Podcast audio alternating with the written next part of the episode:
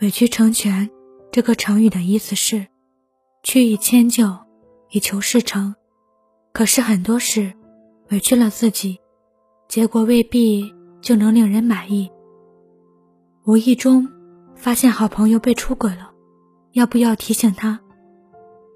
小妍收到好姐妹发来这条热门链接的时候，以为是闲聊，就说了句：“当然得提醒啊，总不能……”看好朋友傻乎乎的被伤害，没想到的是，过了两分钟，姐妹发来一个十秒的短视频。视频里，一男一女在商场里手牵着手，两个人有说有笑的吃着同一个冰淇淋。可是，这个牵着别人的男人是小妍的男朋友。朋友紧接着发来很多段话，大多是安慰和劝告。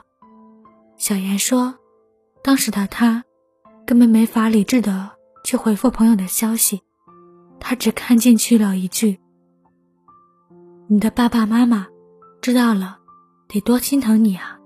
作为你的好朋友，我也真的不想再看到你受委屈了。是啊，为了维持这段两年的感情，自己受了多少委屈，吵了架先低头。”到分手的时候，先挽留，为他学会了做菜、做甜品，甚至异地恋的半年期间，每一次都是他辗转坐几个小时的车去南方的城市见面。可是，把自己都感动了的爱，未必能感动别人。我常常说，两个人在一起，彼此的付出。是要达到大致的平衡的。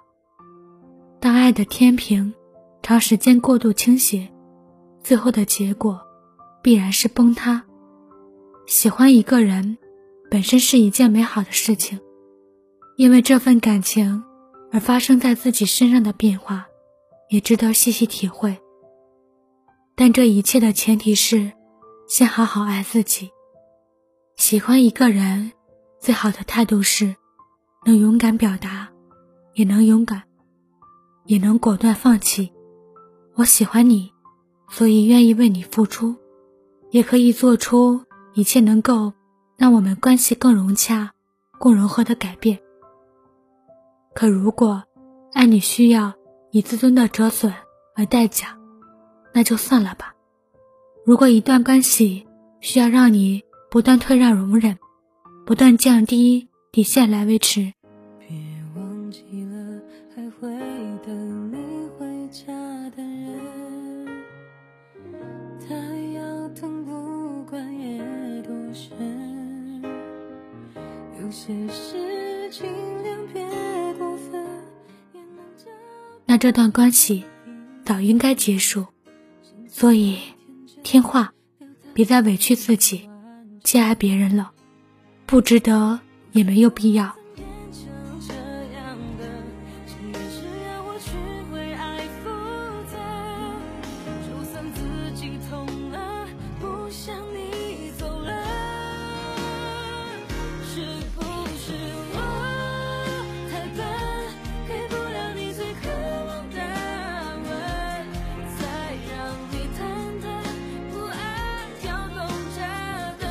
想去。